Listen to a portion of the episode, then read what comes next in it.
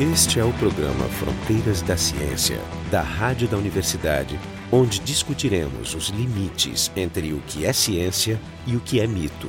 Nosso episódio de hoje, no Fronteiras da Ciência, vai falar sobre uma técnica recentemente descoberta, cujo nome é uma sigla bastante esquisita, CRISPR. CRISPR em português significa repetições palindrômicas curtas, agrupadas e regularmente interespaçadas. O nome não passa a ideia do interesse e da euforia que toma conta hoje em dia dos laboratórios envolvidos com essa técnica por todas as potencialidades. E para conversar então sobre tudo isso, a gente tem a Dayana Henke e o Rafael Chepilevski, ambos do IPB da PUC-RS, Instituto de Pesquisas Biomédicas, do programa de pós-graduação em Biologia Celular e Molecular. E para conversar com eles, eu, Jefferson Arenzon e a Carolina Brito, os dois do Departamento de Física da URGS. Bom, então o que, que significa essa sigla enorme e complicada? CRISPR, na verdade, é uma nova técnica, uma metodologia de edição gênica, a mais recente. Ele veio proveniente das bactérias. Os primeiros estudos começaram observando por que, que algumas bactérias elas eram resistentes a algumas infecções por vírus, que são chamados de bacteriófagos, quando invadem bactérias. Então, eles começaram os estudos a partir dali. E o CRISPR, então, ele é um locus no, no genoma das bactérias. Uma posição. Uma isso. posição, é. E ele é composto, então, por alguns itens, que são alguns genes de umas enzimas específicas, chamadas Cas, e também essa outra parte que dá origem a um nome. Então, essas regiões palindrômicas curtas agrupadas são regiões que não codificam nada do próprio gene da bactéria. Então, são sequências de nucleotídeos bacterianas interespaçadas por sequências do vírus. Então, a gente tem porções da bactéria, do vírus, da bactéria, do vírus. Então, esse foi descoberto que seria o sistema imune das bactérias. Quando um vírus ou um fago infecta uma bactéria, ela ativa esse sistema, que é transcrito alguns RNAs, e aí esses RNAs eles conseguem guiar uma enzima chamada Cas, que também faz parte desse sistema. E essa enzima então quando reconhece, quando faz esse pareamento com o DNA exógeno, e desse jeito a bactéria consegue clivar, então e consegue se livrar desse vírus. Então, o que tu está dizendo é que esse processo de clivagem funciona como se fosse uma tesoura e a bactéria, então, ela consegue remover essas regiões quando ela identifica. O que E já é esse- surpreendente, porque a Aham. gente associa normalmente um sistema imunológico a organismos multicelulares. Então, agora a gente está falando de uma célula que tem um, um sistema imunológico. Então, ela carrega dentro de si essa espécie de lista de bandidos procurados, com E quem ela que já eles- se encontrou. Isso, e depois eles funcionam como se fosse um GPS. Quando a bactéria entra em contato de novo com esse vírus. Então, o vírus está tentando invadir a Tá bactéria. tentando invadir Tá. a bactéria e ela tem essa lista, né, Uhum. de códigos já guardadas e aquilo ali vai funcionar como um GPS para as enzimas então que vão lá e vão se livrar desse O CRISPR consiste então nessas duas regiões que identifica esse DNA invasor e algo que produz a enzima que vai lá e efetua a limpeza. É isso. E quando um vírus novo entra nessa bactéria, o que acontece? Ela vai ter que reconhecer de outra Ela maneira. pode ir lá identificar e armazenar ela essas sobreviver. porções, É. se ela sobreviver. Claro. E daí ela adiciona mais itens a essa lista que ela Uhum. já possuía. E muitas regiões, então, elas são conservadas entre os vírus. Então, algumas dessas regiões que ela armazena nessas listas, elas são comuns entre vários Aham. tipos de vírus. Então, ela- ela consegue eliminar vários já com aqueles presentes Mas ela na vai lista agregando original. a lista também. Aham. Isso só acontece com bactérias ou tem outros exemplos? Isso foi descoberto em várias famílias de bactérias e também no que se chama de arquea, que são as, chamamos os parentes mais antigos das bactérias. Então esse sistema, aparentemente, na evolução, né, surgiu há bastante tempo. O que se entende agora é que esse sistema imune, né, entre aspas, assim, a gente não pode chamar de totalmente sistema imune porque ele não implica na presença de células específicas para combater coisas, porque a gente está falando de uma bactéria que é uma célula única. né? Sim, não é um sistema. Não é um sistema mas é um imune. mecanismo. É um imune. mecanismo De de, defesa. de defesa, justamente. E o CRISPR, na bactéria, ela é só essa região e ela funciona para essa eliminação, essa proteção contra os vírus. E daí utilizando isso como ferramenta. No momento que a bactéria incorpora esse segmento de vírus, e tu disseste que é um processo que já vem de muito tempo, né? Se consegue estimar qual é a composição do DNA envolvida nesse armazenamento, deve ser expressivo. Deve- se, se as bactérias estão fazendo isso há milhares, milhões de anos. Pois é, a nossa especialidade não é bactéria, né? Então, a melhor resposta que eu tenho para te dar é que como essas sequências, como a Daiane falou, elas são conservadas. Então, por exemplo, o vírus vai entrar numa bactéria, ele vai injetar o, o DNA dele e esse DNA vai se transformar na carapaça do vírus, né, que é o, o capsídeo, vai se transformar numa enzima. Então, vai tem várias porções, várias proteínas que são geradas que ele usa a maquinaria da bactéria para gerar novos vírus. Né? Então, o vírus pode ser diferente, pode ter ações diferentes, mas ele pode ter o mesmo capsídeo, essa mesma carapaça. Então, se a bactéria desenvolver uma sequência para reconhecer esse capsídeo, ele vai ser resistente a vários tipos de vírus que têm o mesmo capsídeo ou que têm a mesma enzima. Então, com uma pequena sequência ele consegue ser protegido de vários. Então significa que quando ela identifica algo que já está incorporado, ela não precisa incorporar de novo. Isso. Ou seja, uhum. ela armazena a informação do que vai ser usado zipado. Né? Isso. Quando tu zipa, tu, tu reconhece uhum. que aquele pedaço aparece em vários lugares e tu guarda uma vez. Uhum. Né? Então, Sim, senão seria informações múltiplas e, isso, desnecessárias. desnecessárias né? é. A outra coisa que eu acho interessante é que a bactéria incorpora algo no seu período de vida e essa informação é passada para as próximas gerações. Ou seja, é a vingança do Lamarck. Então, mas, isso, mas isso também acontece com o sistema imunológico normal, não? Uma vez que, por exemplo, eu adquiro o anticorpo e eu tiver um filho, essa informação é passada? Não, só se tiver uma, uma ligação materna, fetal, pode acontecer, mas, mas do pai para o filho não, não tem tem um processo de que muitas, muitas, muitas, muitas células elas morrem para que a célula que vai gerar resistência imune para o vírus tal sobrevive e te gere essa memória. Então nesse processo tu tem bilhões de bilhões de células que são descartadas. Só talvez então, alguma coisa de genética. Então realmente esse, esse mecanismo que as bactérias desenvolveram também no, novidade em termos de passagem de informação. É e outra informação legal é que também já foi descoberto que as bactérias passam material genético entre elas, elas conseguem exportar, digamos, para outra bactéria. E é dessa maneira que elas conseguem viver em comunidades e essas comunidades evoluírem juntas. E, e aí eles viram que com esse sistema CRISPR é possível passar de uma espécie de bactéria para outra e essa resistência ao ataque do vírus, ela passa junto, ela permanece mesmo entre espécies. Não é só a seleção natural, onde aquelas sobrevivem e acabam se espalhando, mas tem essa transferência horizontal uhum. também. Elas podem ter. É. É. Tá, mas vamos falar então um pouco sobre eh, o motivo da euforia. Tu tinha mencionado antes, Rafael, que se podia usar como técnica né, essa, esse mecanismo como? O, o, descobrimento dessa região que a Dayana estava falando vem lá de 87, pesquisador descobriu que tinha essa grande porção lá do DNA que tinha essas regiões palindrômicas, ou seja, tem as, no DNA a gente tem as, as letrinhas lá que são o nosso código genético e um monte delas repetidas e não sabia para que, que servia. Ele identificou isso. Aí, em 2007, uma pesquisadora de uma empresa que produz iogurtes, ela descobriu que essas pequenas regiões que ela encontrava nas bactérias que a empresa usa para fazer o iogurte eram similares ao DNA do vírus que contaminava às vezes a cultura de iogurte. e essa pesquisadora da Califórnia foi a primeira, então, em 2007, a descrever que essa, essas repetições aí, elas provinham de um vírus e esse era um mecanismo esse que a gente estava comentando. Então, eles tinham identificado inicialmente essas porções. O que ela fez, então, foi descobrir a homologia com, com, os vírus, vírus e é. realmente identificar que eram pedaços de vírus. É, na verdade, ela é uma especialista em RNA e aí veio a dúvida por que, que essas regiões aqui seriam importantes. Porque as regiões que são da própria bactéria, elas não codificam nenhuma proteína. Então, por que, que elas seriam importantes? E aí eles começaram a, a estudar e a ver qual o mecanismo por trás disso. Daí teve a pesquisadora sueca num, num, congresso que entrou em contato com ela, que estava interessada. E essa pesquisadora voltou para a Suécia, purificou a Cas9, que é a proteína que vai lá propriamente dita e cliva esse DNA, e mandou para ela. E aí começaram os estudos. E em 2012, né, ela publicou o paper na Science, falando desse sistema CRISPR e sugerindo que isso poderia ser utilizado então para futuras terapias gênicas. Tu poderia inserir qualquer sequência, aquilo né, que a bactéria armazena do vírus, naquele local do vírus, tu poderia botar qualquer sequência que tu tem interesse e atingir o gene que tu tem interesse. E como é que daí isso passa a ser uma terapia gênica? Como é que tu consegue imitar essa hum. técnica das bactérias? Então, a euforia, realmente a euforia já está em quase bilhões de, de, dólares em investimentos, é que foi descoberto que essa enzima, a Cas9, ela precisa de um guia, ela precisa de uma informação. Se tu der essa informação para ela, ela vai lá naquele lugar do DNA e ela corta o DNA a gente pode, utilizando esse sistema como ferramenta, a gente pode pegar essa proteína,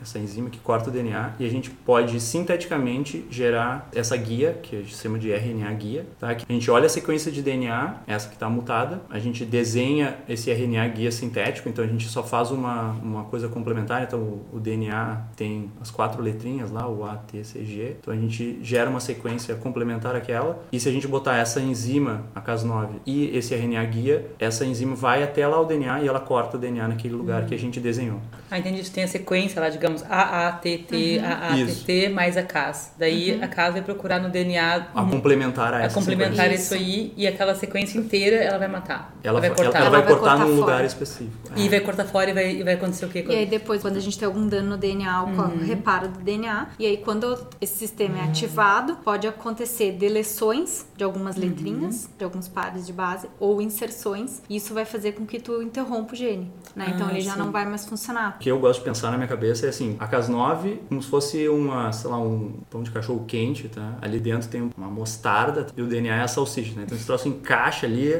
só gosta com a mostarda, tá? Então esse troço tem que parear com a mostarda e daí ele corta. A questão é que tu tem esse reparo e o, o nosso genoma tá cheio de sistemas de reparo. É ótimo o nosso reparo de DNA. Qual é que é a- o grande avanço dessa técnica? É que enquanto tiver aquela sequência naquele lugar, a enzima vai lá e corta. O DNA repara, ela vai lá e corta. Ela vai ficar cortando até que essa coisa suma. Então, o que, que acontece? Os eventos de engenharia genética anteriores, eles se valiam da taxa de mutação do sistema, que é muito baixa, para gerar uma mutação, alguma coisa que inativasse um gene. Nesse sistema, tu fica quebrando até que esse troço gere uma inserção de uma base, uma deleção de uma base, e isso faz com que tu mude a, a sequência. Se tu insere mais uma letrinha ali, tu muda toda a sequência dali para frente. Isso pode fazer com que a, a proteína ela termine antes, ela nem seja produzida. Então, com isso, tu, digamos, inativa um gene. Então a diferença para a terapia gênica usual é que lá tu corta um segmento e insere um substituto. E aqui não, aqui tu corta e espera que o sistema Tu coloque pode inserir um substituto pode também. um substituto, tu é, pode fazer é- por recombinação homóloga, daí quando tu insere esse sistema, tu insere o CRISPR com a Cas e com o teu guia, e tu insere junto teu molde de DNA que tu quer que seja utilizado na hora do reparo. Então tu faz né, a recombinação É. homóloga. Tu pode fornecer a cópia extra da sequência que tu quer que seja inserida naquele local onde vai ser quebrado. E, por exemplo, essa, essa enzima Cas, que é responsável por então ficar quebrando constantemente, ela tem algum dano extra no organismo? Tem algum problema de tu ficar usando essa enzima por mais tempo? Eu Só acho- complementando a pergunta, já que ela faz uma ação local, isso tem como induzir algum outro efeito que seja não local, aquele segmento seja usado por outros pedaços que Então, o- coisa outra outros. grande vantagem é o, o que a gente chama de off-target. Fora do alvo. Tu, é. é, fora do alvo. Então, no começo da engenharia genética, o pessoal quebrava o DNA com raio gama, alguma coisa que realmente quebrava o DNA e jogava ali para dentro um DNA que tu queria inserir, aí esperava que aquilo ali fosse introduzido por essa função de reparo. Se faz bastante em agricultura. A agricultura se faz assim, mas o ponto que eu quero chegar é que, como tu sabe a sequência, porque a gente já genotipou todo o genoma humano de várias espécies, então tu sabe a sequência do gene e tu desenha onde que isso aí vai clivar, onde que isso aí vai cortar e vai quebrar, tu sabe especificamente, e essa enzima ela é bem precisa quanto a isso, onde ela corta fora do alvo, o percentual é muito mais baixo do que das outras técnicas que existiam antes. Então, a grande vantagem desse sistema foi isso. É a precisão, é, é a- realmente, é a né, que precisão e a capacidade que tu tem de Manter de cortando o tempo manter a, a quebra do DNA. né? Então, de forma mais prática, desenhando mesmo, como que a gente faz? Pega a sequência Desenhando, do não pra gente entender, mas É. desenhando, desenhando a... produto final, né? A gente pega a sequência do gene que a gente tem interesse, né? Existe um software, então tu coloca a sequência do teu gene ali, seleciona o organismo, humano ou camundongo, ou enfim, e aquela página te mostra, então, uma série de sequências alvo, que tu pode escolher e quando tu clica na sequência alvo, ao lado ela já te mostra a lista de possíveis off targets, de possíveis locais do genoma que aquilo ali pode interagir. E ele te dá meio que uma proporção quanto aquilo ali pode acontecer, Mas que é por muito que, que aconteceria baixíssimo. então? Porque tem alguma similaridade? É, por porque isso- tu não precisa que toda a sequência, por exemplo, que os 20 nucleotídeos, não precisa que todos eles pareiem para acontecer um pareamento, Ah, entendeu? entendi, Se aham. tiver uma outra letrinha lá no meio trocada, ele vai parear Entendi, igual. Claro. É assim, ó, tu dá um pedaço de roupa pro teu cachorro cheirar e atrás da pessoa. Só que aquele cheiro era o desodorante que ela tava usando. Aí ela passa por outra pessoa com o mesmo É. desodorante e E morde. vai lá. Então É. esse software ele já te mostra os, os outros possíveis locais que aquilo ali pode interagir e não no teu alvo. Uhum. Entendi, Mas era uma aham. frequência muito baixa e a maioria dos locais não são em locais que vão gerar uma proteína funcional. São partes que não, Não codificam não nada. codificam Não pode nada. formar. Então, isso que é legal, tu Claro. consegue prever o problema dano, que pode claro. dar. É, exato. Mas o, o fato de vocês precisarem ter sempre a enzima lá matando aquela parte do DNA para não haver eh, essa coisa da recombinação. De voltar a funcionar. Isso. Isso não é um problema para terapia. Tu tem que estar tá sempre injetando no organismo essa enzima. É, daí a gente vai falar de como é que vai ser essa terapia, né? É uma parte mais prática que ainda não foi feita. O que a gente sabe é que ela funciona muito, muito melhor do que todas as outras ferramentas anteriores uhum. e que ela funciona de uma maneira rápida para cortar o DNA. Muito mais rápida que as anteriores. Gente, a gente, não, eu tô falando no tempo de vida dessa enzima que ela tem que ficar lá no DNA para ter o reparo, inserir alguma coisa ou tirar um gene fora e botar um gene, pegar um gene mutado e botar o gene sem a mutação. Tu precisa de menos de 24 horas para hum, que isso funcione. E em termos de custos comparado com as técnicas anteriores, como é que Ah, são bem mais baratas. Ela é bem barata porque tu precisa de equipamentos simples que a gente tem no laboratório normalmente e as outras técnicas tu precisava purificar e comprar uma enzima que normalmente é um reagente bastante caro, ia somando e ficava bem caro. Agora precisa só dar a sequência lá num plasmídio, um jeito que a gente tem de produzir proteínas dentro de uma célula e ela já produz tudo e já faz tudo de uma vez. E até isso que eu estava querendo eh, falar com o tempo, isso em 2012 essa pesquisadora desenvolveu e publicou o artigo que começou essa citação toda. E daí, em fevereiro de 2013, os pesquisadores já fizeram o primeiro animal geneticamente modificado com essa técnica. Em outubro, eles fizeram o primeiro primata geneticamente modificado. Então, esse processo de engenharia genética um processo que ele demorava anos para acontecer. Então, para tu mudar um gene, para tu retirar um gene para pesquisas, tu demorava um, dois anos. Para tu fazer um animal geneticamente modificado, demorava quatro anos. E eu estava nos Estados Unidos em 2013, quando isso aconteceu, e eu vi no meu laboratório, em três meses, eles fizeram oito animais geneticamente modificados com essa técnica. Então, ela é tudo num só. Tu não precisa é, fazer é o, vários passos. É o mesmo problema que a gente tem com o aquecimento global. Antigamente, quando as variações do clima elas eram lentas e as espécies tinham tempo de se adaptarem a essas variações. Uhum. Agora, as mudanças são tão rápidas que as espécies não conseguem acompanhar. Então, aqui acontece a mesma coisa. A técnica se desenvolve numa taxa que é tão alta uhum. e as pessoas não têm tempo de discutir as consequências da aplicação dessas técnicas. Então, quais são as grandes preocupações em termos de ética sobre essa técnica? Eu vi que saiu há pouco um artigo na China, onde eles aplicaram a técnica para embriões humanos. Embriões não viáveis, mas ainda embriões humanos. Porque eu acho que nenhuma pessoa, se tu dissesse, te dou a opção de eliminar dos teus genes o que pode causar uma doença grave nos teus filhos. Tu é contra ou tu é a favor? Acho que ninguém vai ser contra. Mas aí existe um problema de demarcação, que existem aplicações médicas e no outro extremo existem aplicações não médicas, né? Eu quero uhum. ter as orelhas do Spock uhum. e o problema é, não é que as minhas orelhas vão ser as orelhas do Spock, eu vou passar isso para os meus filhos. Os meus filhos, sem consentimento uhum. informado, vão ter aquela característica. Então, onde é que se coloca hoje a discussão ética sobre a, o uso da técnica?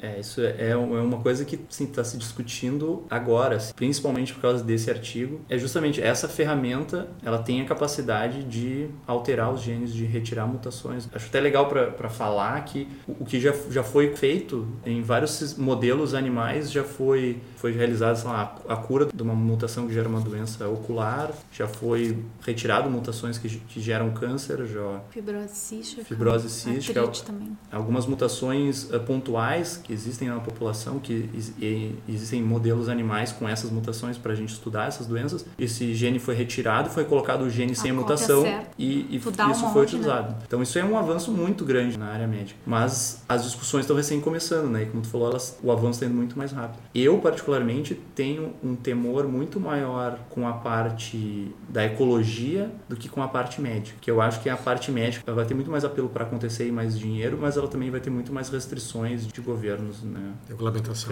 Regulamentações e legislação. Mas a parte ecológica, eu acho uma coisa muito pesada que pode, pode acontecer. Então, tem vários estudos que eles usaram essa técnica para retirar o gene que permite que a malária fique dentro do mosquito. Então, nós podemos acabar com a malária. Provavelmente agora tem gente fazendo isso porque não existem muitas regulamentações para mexer com animais. Então, isso foi feito em laboratório. Tem um pesquisador que lançou um artigo que ele retirou esse gene e diminuiu a malária. E aí tem uma coisa que eu acho mais grave ainda, e essa é a minha preocupação. Existe uma coisa que eles estão chamando de gene drive, pega mosquitos, retira o gene deles em laboratório, aí tu solta eles na vida selvagem e esses mosquitos eles vão acasalar com os mosquitos selvagens e daí alguns mosquitos que vão nascer não vão ter o gene, né? Só que só metade desse acasalamento, menos da metade, vai ter o, o gene desse mutado, né? Então, se tu deixa essas populações acasalando, essa mutação ela vai se perdendo. O que, que eles fizeram?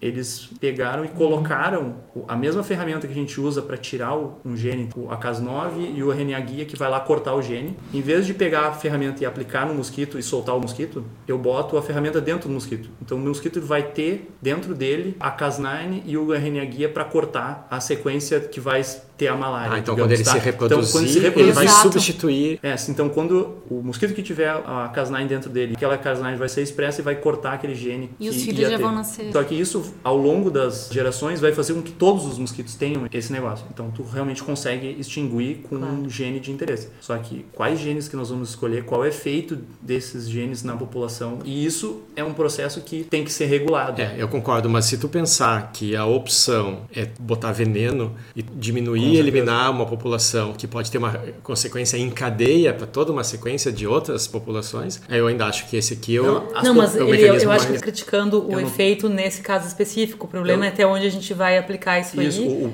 E sem a regular. toda a parte tua ética- espécie no final vai estar. a parte ética e bioética disso, porque com certeza na medicina, nos próximos cinco anos nós não vamos conseguir fazer isso, porque não vai ter legislação que permita. Mas para mosquito, ninguém vai barrar isso. E E, pra- daí a beleza também, a euforia de todo esse sistema é porque todos os seres vivos têm o mesmo DNA.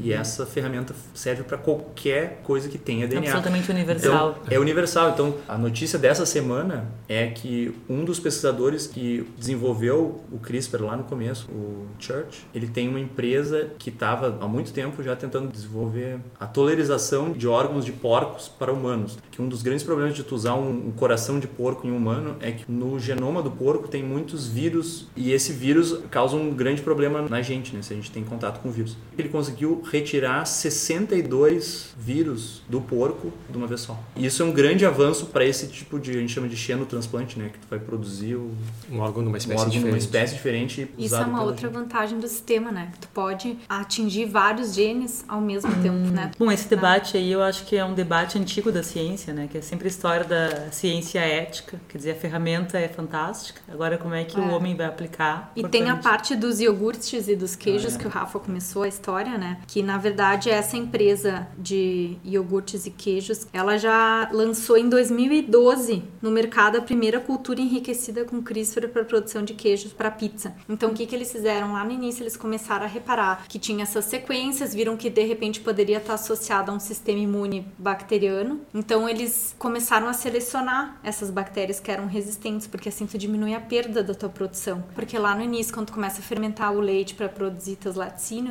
tu tem uma grande perda por uh, ataques de vírus a bactérias. Hoje em dia, essa empresa tem uma biblioteca de 6 mil fagos, aos quais eles utilizam para ficar selecionando essas bactérias que são resistentes e aumentar a produção e ter uma perda Então menor. a gente vem comendo Então- CRISPR há um tempão. Não que foi adicionado o CRISPR àquelas É. bactérias, elas já possuem, né, é delas, mas assim eles conseguiram ir selecionando aquelas que têm uma, né, uma gama maior. E co- como é que está certo, a questão das patentes? Eles têm a patente, o que que é patenteado, o que que é patenteável? A Danisco, que foi comprada pela Dupont, tem a patente para os laticínios. Aí tem uma briga enorme lá nos Estados Unidos da patente do uso do CRISPR para engenharia genética. Ou seja, da técnica em si. Da, Da técnica. técnica. É. Então, a Jennifer Down, quando ela publicou o paper esse em 2012, ela aplicou para a patente. Só que ela não mostrou que ela podia utilizar essa ferramenta para células uh, humanas. E de camundongo. Só que ela só falou que isso poderia ser usado. E ela aplicou a patente com uma proposição. Aí, nesse meio tempo, um pesquisador do MIT, o Feng Zhang, ele publicou o primeiro artigo que ele usou o CRISPR em células humanas, 2013, e ele aplicou uma patente também para utilização em células humanas. Aí o que é falado é que o MIT acelerou o processo da patente e essa patente foi concedida. Só que a publicação da Jennifer foi anterior. Né?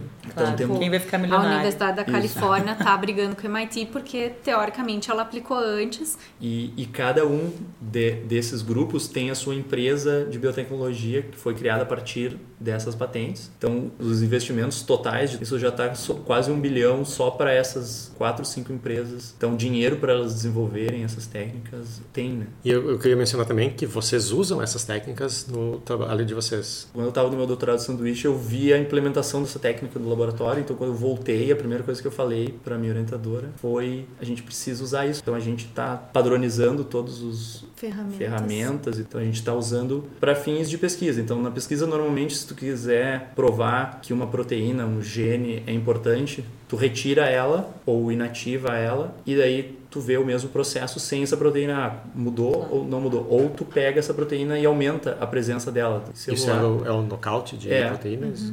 Isso, então tu, tu retira o gene e vê o que acontece sem aquele gene. Ele já sofreu algumas alterações também, esse CRISPR, então não consegue só ir lá e retirar um gene, ou então fornecer uma cópia que tu queira e adicionar alguma coisa. Pode utilizar ele com algumas modificações naquela enzima que já foram feitas, e tu então super expressar a produção de uma proteína. Tu vai lá na região que controla a expressão, consegue inativar ou tu consegue superativar. Então isso também já é possível fazer, porque tu sabe a sequência daquela região que controla o gene, então tu guia a tua enzima para aquele local e tu impede ou então tu favorece a expressão E, do e a- gene e ver o além efeito. disso, a gente comentou sobre epigenética, né? A epigenética são controles do dobramento do DNA, porque o DNA está super, super, super dobrado e para tu produzir uma proteína, tu precisa que esse DNA se desdobre, essa parte que tu quer do gene seja exposta para que esse gene seja transcrito. Aí o que faz esse DNA se super dobrar ou se super desdobrar são marcações do DNA, que são essas marcações epigenéticas. Tem a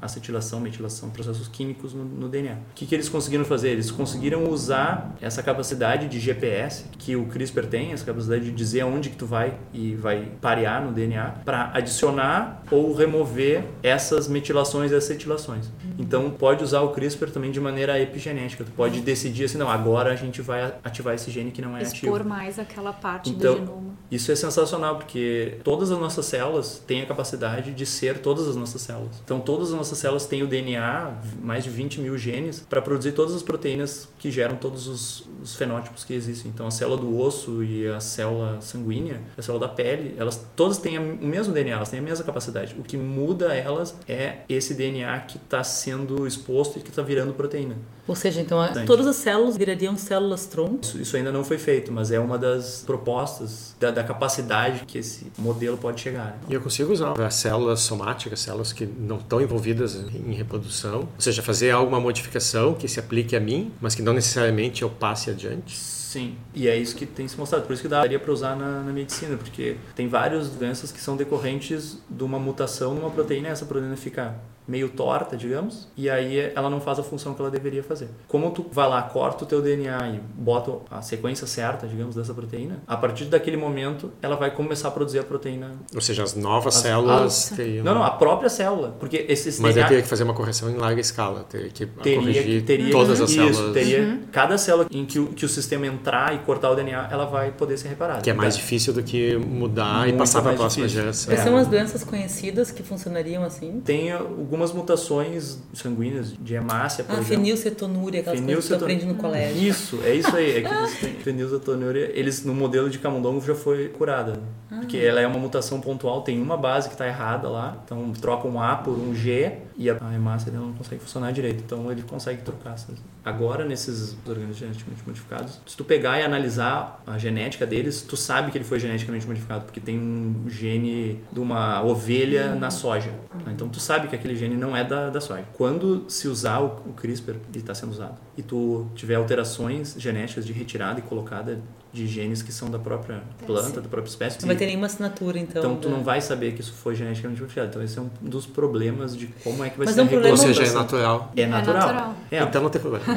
então não tem problema. Mas ao mesmo tempo, todo o medo, né, por parte de algumas pessoas, justamente de tu colocar um gene de ovelha numa na soja, por exemplo. É que de tu vai adquirir. Por isso, então, se na verdade tu não vai colocar nenhum gene externo, De repente, um ganho. para o grande público, isso É. soe melhor. Pois é. E também é. outra coisa que eu acho interessante que conversando com pessoas que fazem isso, elas sempre se preocupam em maneiras genéticas de ligar e desligar aquilo que foi inserido. Como essa ferramenta é muito boa, tu amplia muito mais a capacidade de ter esses controles intrínsecos do sistema para controle. Por exemplo, tu vai gerar uma planta que se ela entrar num solo X lá, que é o da mata amazônica, ela vai ter o não sei qual níquel vai ter no solo e daí quando ela sente níquel ela morre. Entendeu? Tu vai poder gerar controles que a gente não desenvolveu ainda. Ou seja, aqueles mecanismos que se usam em filme nunca funcionam.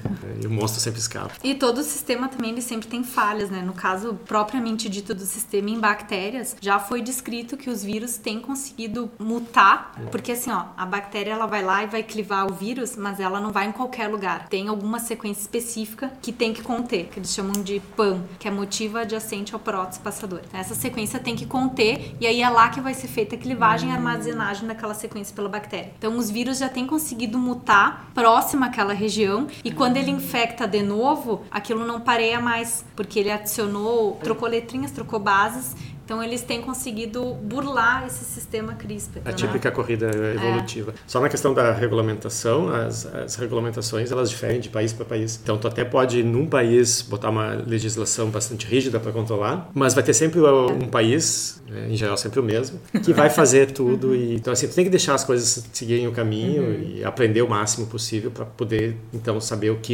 sobre o que legislar. Então hoje nós conversamos sobre essa nova e revolucionária técnica, o CRISPR, e conversando Conversando com a gente, tivemos a Dayana Henke e o Rafael Tchepelevski, ambos no Instituto de Pesquisas Biomédicas e do Programa de Pós-Graduação em Biologia Celular e Molecular da PUC-RS. E conversando com eles, eu, Jefferson Arenzon e a Carolina Brito, os dois do Departamento de Física da URGS. O programa Fronteiras da Ciência é um projeto do Instituto de Física da URGS. Direção técnica de Francisco Guazelli.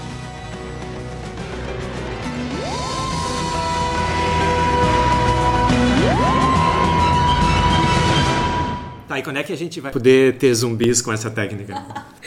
Eu nem sei o que responder. Olha, acho que bastante em breve, provavelmente. É, e eu e o Rafael, até a gente conversando, tem um seriado que é The Last Ship, que, que eles estão em busca de uma vacina, o mundo inteiro tá terminando, né? Tá matando o mundo inteiro. E eles utilizaram, num dos episódios dessa temporada, eles, eles é. utilizaram a é, técnica é, é, CRISPR pra tentar curar. a mulher fala: ah, a gente vai usar essa nova técnica chamada CRISPR, as tesouras genéticas, para tirar o eles gene da, do fazer vírus uma vacina. E o que que deu errado? Deve ter dado errado alguma coisa. Não, não, deu, ah, deu, certo. deu certo. É que, é que o, o, a série é todo sobre um mundo que tá dando errado. Então, ah, tá. essa técnica ah, foi, foi, tá. foi pra É, chamada tesoura usaram... genética, vocês não disseram isso. Tesoura. Interessante. Não, isso foi usado no seriado. Não, Quer não mas é interessante é. esse nome, tesoura genética. Explica um pouquinho a coisa com as mãos. É, a clivagem. É, é, isso, é. Tesouras. Tá, vou botar isso nos créditos. Pode ser um mecanismo, por exemplo, para a geração daquelas superbactérias que estão que hoje tem uma crise, né, dos, dos antibióticos. Mas aí eu acho que é mais é, seleção é, natural mesmo. É. Ah, bom. Porque elas são as que resistem e aí se multiplicam na ausência das outras. Sim, mas elas resistem, mas também tem a transferência horizontal, uh, se, se tornar resistente é um processo, digamos, tu ganha, you take for granted, tu ganha essa informação quase. Mas aqui não é Mas no é caso... que a resistência a antibióticos funciona diferente, né? Não é um vírus que está é. tentando invadir. É uma, é uma molécula, né? Um composto uhum. que tu tá. Uhum. E o surgimento dessas subbactérias, ela advém normalmente da ausência de outras bactérias, que a, a competição ecológica, ela sempre, ela é muito mais fair do que quando tu joga um agente químico, um antibiótico, uhum. coisa assim. Então, quando tu tem uma comunidade é de lá, milhares de bactérias, elas ficam se regulando e tu não tem o surgimento de um, um grande elemento ali, principalmente quando é, a gente fala de microorganismo. Mas aí quando tu usa antibióticos que matam todo mundo, a que sobrar vai ser uma, claro. uma bactéria muito forte. Entendeu? Por isso que essas superbactérias elas aparecem normalmente em ambientes hospitalares que tu desinfeta uhum. muito, tu mata as menos resistentes, tu tu cria nichos onde as outras podem se, se multiplicar. Tá, e aí elas... realmente não é o um mecanismo é. para gerar as é, bactérias. Por enquanto a gente não... Não tem associação. Não, não é uma associação. Bom, então esse foi o, o episódio onde a gente falou sobre o CRISPR-Cas9. Se diz Cas9 ou Cas9? Né? Português vai ser Português vai ser Cas9, é. é. Mas o pessoal chama CRISPR-Cas9? Cas9. Ou... Mas eles botam tudo ou só falam Não, CRISPR? eu acho que falam. A gente fala, fala CRISPR É, porque. é que eu- tem, é mas- que é, fa- de- denominam Cas9 porque tem três tipos de CRISPR. Tem CRISPR 1, 2 e 3 e eles utilizam diferentes Cas. Cas é um con- são nucleases, é um conjunto de enzimas e tem diferentes Cas1, Cas2, Cas3. E esse CRISPR que a gente utiliza, ele é do tipo 2 e ele só usa Cas9. Enquanto o tipo 1 e o tipo 3 utilizam mais que uma, então já torna Ah, tá. um pouco É mais nome. complexo É, o e, ale- sistema. e além das CAS, assim, nos últimos meses saíram várias outras enzimas que não são a CAS, que têm capacidade tão boa ou melhor do que a Cas9. Então, Mas nesse caso a gente esse- falou da técnica de maneira geral, né? Nós não Isso. falamos só da Cas9. Não, É que a Cas9 é o que está sendo É que usado. a técnica que a gente usa é o tipo 2, CRISPR, CRISPR, tá. tipo 2 Dois com a Cas9. Cas9. Eu vou chamar de CRISPR. Tá. Como o Rafael falou no início, que ele falou que é uma técnica muito fácil e que hoje em dia tu não precisa de muito equipamento. Acesso Muitos generalizado. equipamentos, né? Tu vai. Isso. Daqui a pouco vão ter pessoas fazendo coisas em laboratórios de fundo de quintal, digamos. É um receio, perigo, né? Porque até saiu um editorial da Nature falando sobre os biohackers. Ah. Porque tu pode utilizar, tu realmente pode desenhar essa técnica para que ela seja. é- Ela, ela- ela pode colocar uma mutação deletéria. Ela, entendeu? ela claro. pode retirar, mas ela pode, pode colocar. inserir o problema. É muito mais fácil, tu não precisa de equipamentos caros, tu precisa de um pouco de conhecimento isso agora tá tão amplo, tá tão público